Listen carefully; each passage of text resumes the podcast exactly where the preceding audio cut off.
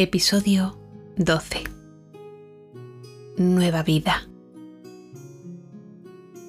Vivo en ti y tú vives en mí, en una espiral infinita que nos acerca a la eternidad de los principios.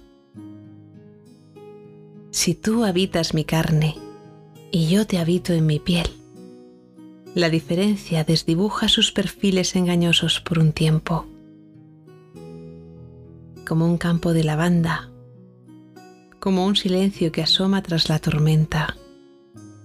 El murmullo de tu ser crece fértil en este vientre que ahora es tuyo, como tuyo será todo lo que soy y seré. Acostumbrada al ruido de lo profano, lo sagrado en mi interior aparece como un valle silencioso de vastedad infinita. Sí, hay vida dentro de las estrellas y también una estrella que me habita, alejada ahora del mundanal ruido. Quiero permanecer en esta quietud de firmamento, en esta mansedumbre que imponen los días, vividos con conciencia, en este hogar de sencillos gestos que brotan con la alegría de un sentido nuevo.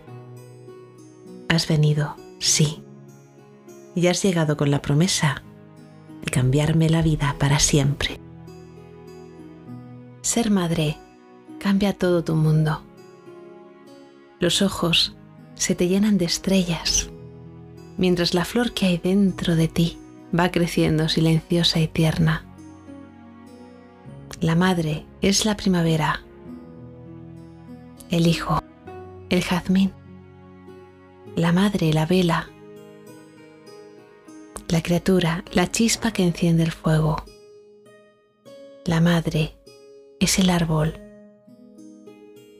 el hijo, la semilla que dará fruto, el fruto del amor, el fruto de la vida, el fruto de un sueño hecho realidad que sin su padre no sería posible.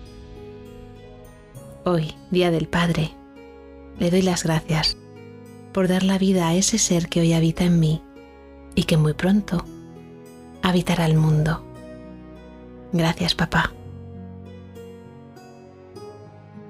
Y también en este día quiero dar las gracias a mi Padre por todo lo que me ha enseñado, por todos sus sacrificios por amor, por todo lo que ha hecho por mí.